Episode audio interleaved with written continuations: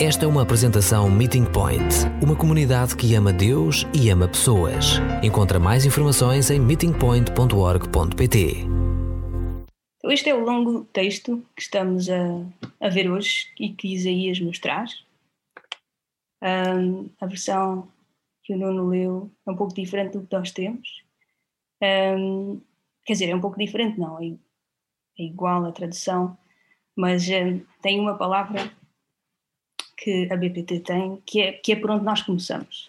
A pergunta que vos faço é se vocês podem parecer, pode achar estranha, não é? mas se vocês alguma vez usaram um machado e se, se pegaram no machado, qual o uso que deram ao machado? É de certeza que não foi para barrar o pão com manteiga. É? O machado é o primeiro protagonista deste nosso, nosso episódio, que Isaías nos traz. Vamos ter outro protagonista mais à frente, mas primeiro pensamos no que o machado evoca. É um instrumento sério, corta com violência, é preciso força para empenhá-lo. Vamos manter a ideia do machado na cabeça. Recapitulando as outras semanas, vimos que Judá estava num aperto e recorreu à Assíria para pedir ajuda. E através de Isaías sabemos que depois de ajudar Judá, a Assíria ia virar-se contra Judá. E então a Assíria seria a forma de Deus trazer o seu julgamento sobre o seu povo, porque eles não tinham confiado nele. E então o Senhor envia a Síria contra uma nação que tinha sido infiel, e a Síria, nas mãos de Deus, transforma-se na vara da sua ira ou num machado que traz destruição. E, e, alguns sabem, eu cresci num meio rural e às vezes tenho saudades da minha lareira, principalmente agora. Na minha lareira de Mondim, às vezes ia buscar lenha, infelizmente já estava cortada normalmente, mas volta e meia encontrava um toco que era demasiado gordo para encaixar e tinha de pegar no machado e dividir em dois. É? Tinha de ser um golpe bem mandado, com pontaria e força, mas imaginem que de repente aquele machado na minha mão ganha vida e começa a cortar aquilo que lhe apetece. E o Machado às tantas chega a achar que era o senhor daquela madeira toda, era o senhor da lareira, até o senhor da casa inteira. Esta é a imagem que Isaías nos traz sobre a Assíria.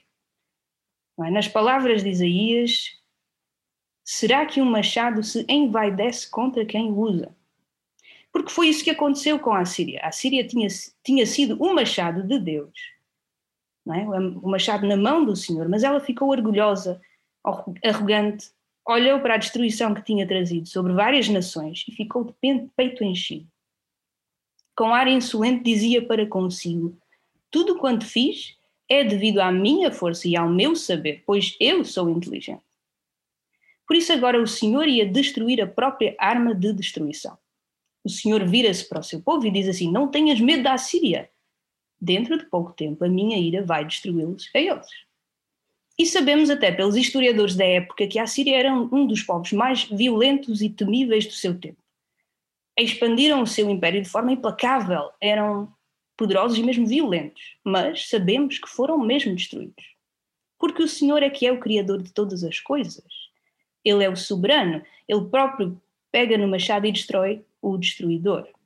Isaías é poeta, mostra-nos o que vai acontecer através de outra imagem, uma imagem de árvores, e compara a Síria a uma floresta. Escreve como o Senhor lança por terra a ramagem à machadada, cortará as árvores da floresta com o machado. E menciona o Líbano. É? E vocês sabem que ainda hoje o Líbano tem na sua bandeira o quê? Tem uma árvore. É? Tem árvores famosas, tem árvores fortes mencionadas várias vezes na Bíblia, até são usadas na construção do templo. O, o Líbano é símbolo de prosperidade, mas também facilmente de orgulho, de confiar na sua própria, na sua própria matéria. E agora o machado vem e o esplendor do Líbano cairá por terra. Então o Senhor veio e fez o que tinha para fazer trouxe julgamento sobre a Síria por causa da sua arrogância, esta nação que se achava dona de si, mas também trouxe julgamento sobre Jerusalém porque não confiaram em Deus. eles também se acharam donos de si.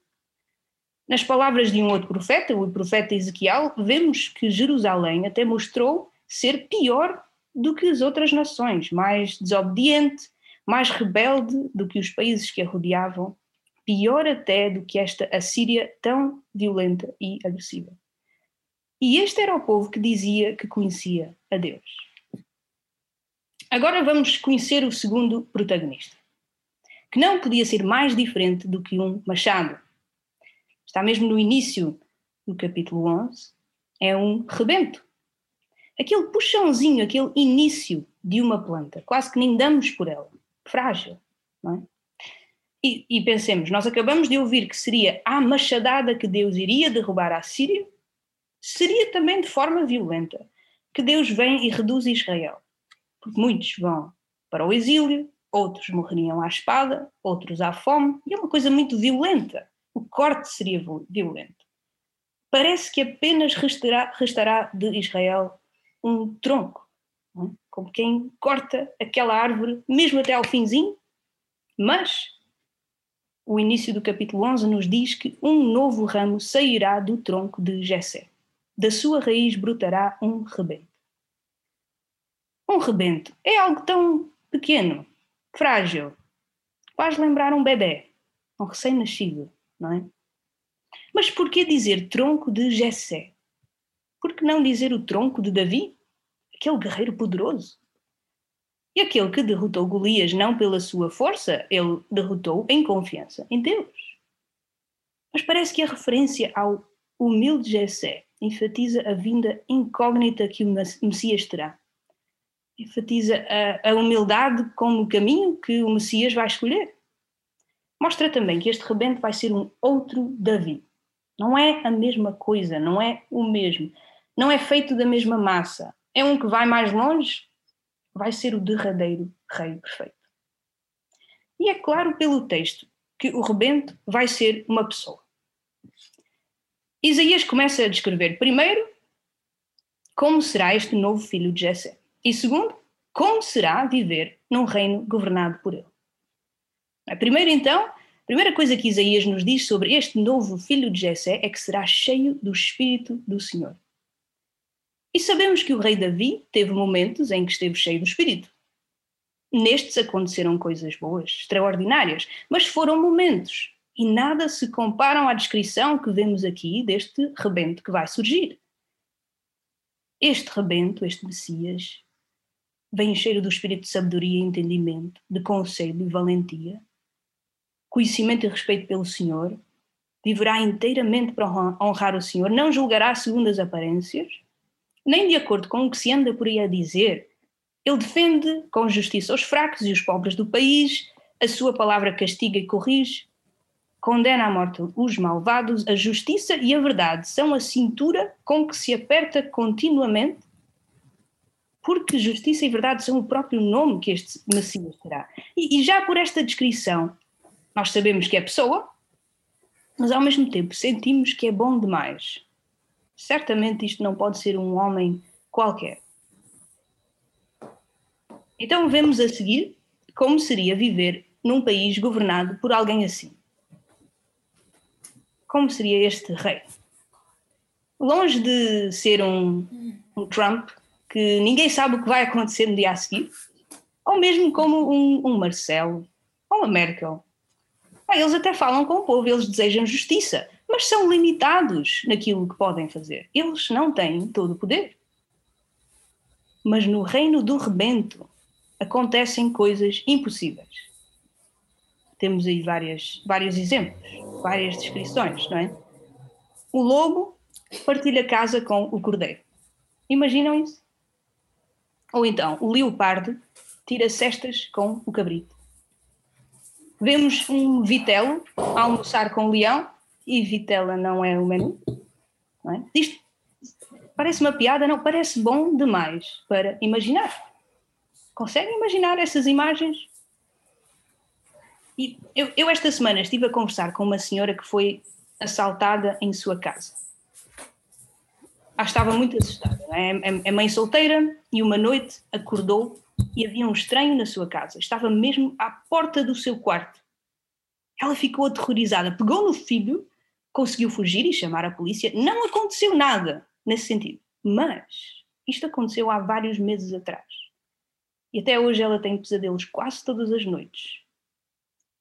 Vai à casa de banho e, e às vezes no espelho quase que vê o estranho. Ela não se sente segura. Não consegue sair de casa, tem medo. Anda constantemente a ver se as portas, se as janelas estão trancadas. Vive cheia de medo.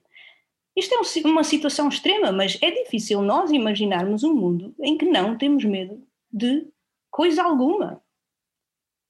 Mas o texto diz que este mundo, neste mundo, o bebê pode brincar na toca da cobra. Conseguem imaginar isso? Ou em que a criança mete a mão no buraco da vibra. São imagens de um mundo completamente seguro. Apenas possível num mundo sem machado. Num mundo onde não haverá mais mal nem destruição, porque o conhecimento do Senhor encherá o país, tal como as águas enchem o mar. Então, isto são imagens que apontam para o futuro. É uma promessa e Isaías nem conheceu Jesus. Nós até temos esse privilégio de ver que o Senhor até veio e fez o que tinha para fazer.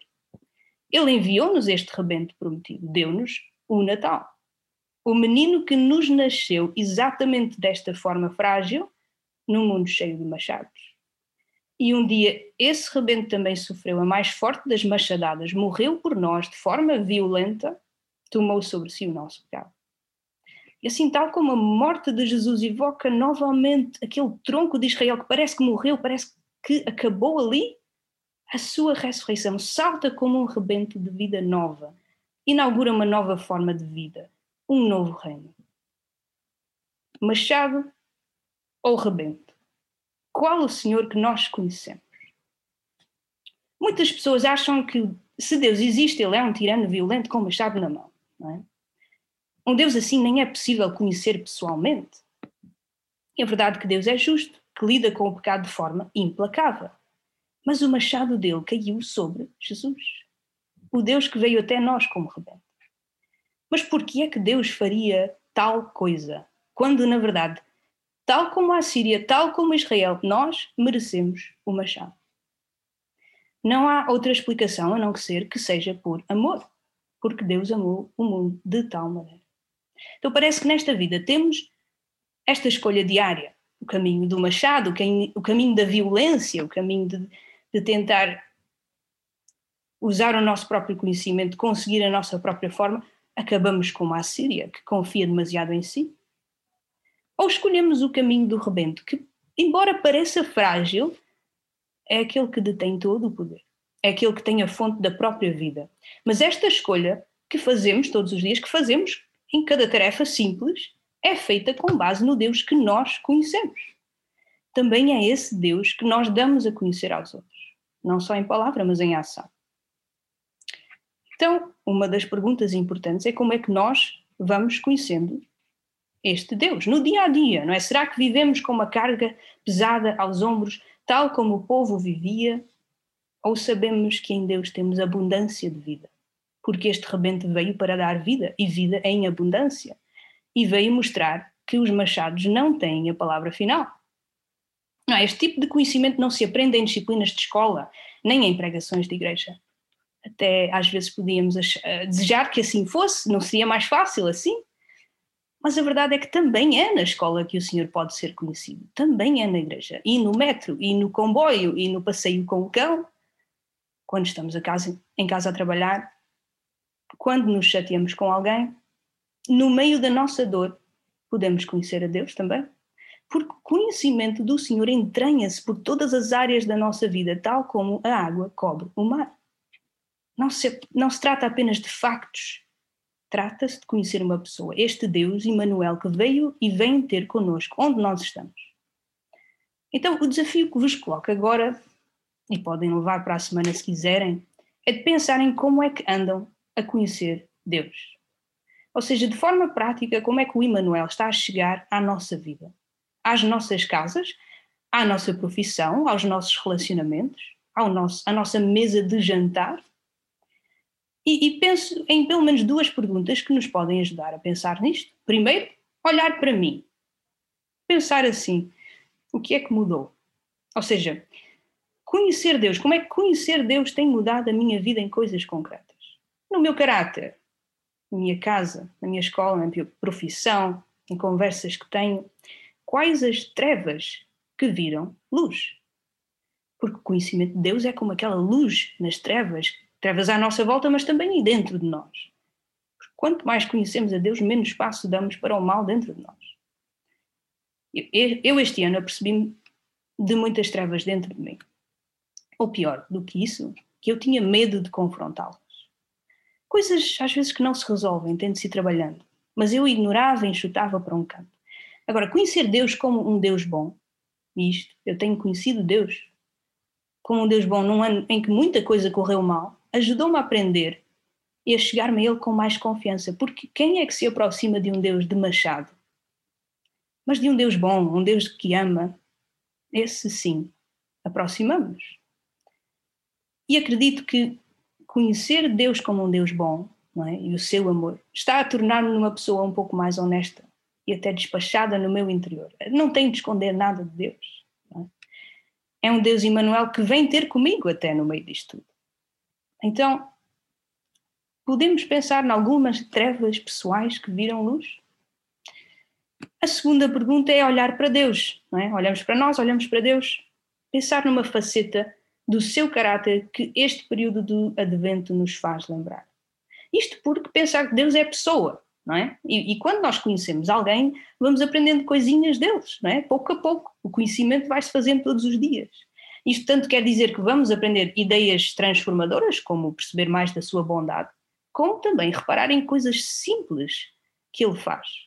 Um pôr do sol, o sabor do café, a alegria de ter uma boa conversa, um abraço. Podem parecer coisas simples, mas o conhecimento relacional é feito de pequenas coisas que criam o quê? Não criam inteligência, nem estatuto, mas criam relação, criam intimidade. E a chegada do Emmanuel hoje acontece quando eu percebo em áreas concretas, grandes e pequenas, que Deus não vem de machado na mão, mas que em amor enviou o seu rebento. Então, o Emmanuel prometido neste texto de Isaías fez o que veio para fazer. E nós, neste Natal, sabemos o que precisamos de fazer também. Conhecer a Deus e dá-lo a conhecer. É? Conhecer este Deus rebento. Um Deus de amor, um Deus de carinho, de vida. E é esse Deus bom que damos a conhecer, a quem está à nossa volta. E um dia, este conhecimento encherá também o nosso país, a nossa casa, o nosso coração, tal como as águas enchem o mar.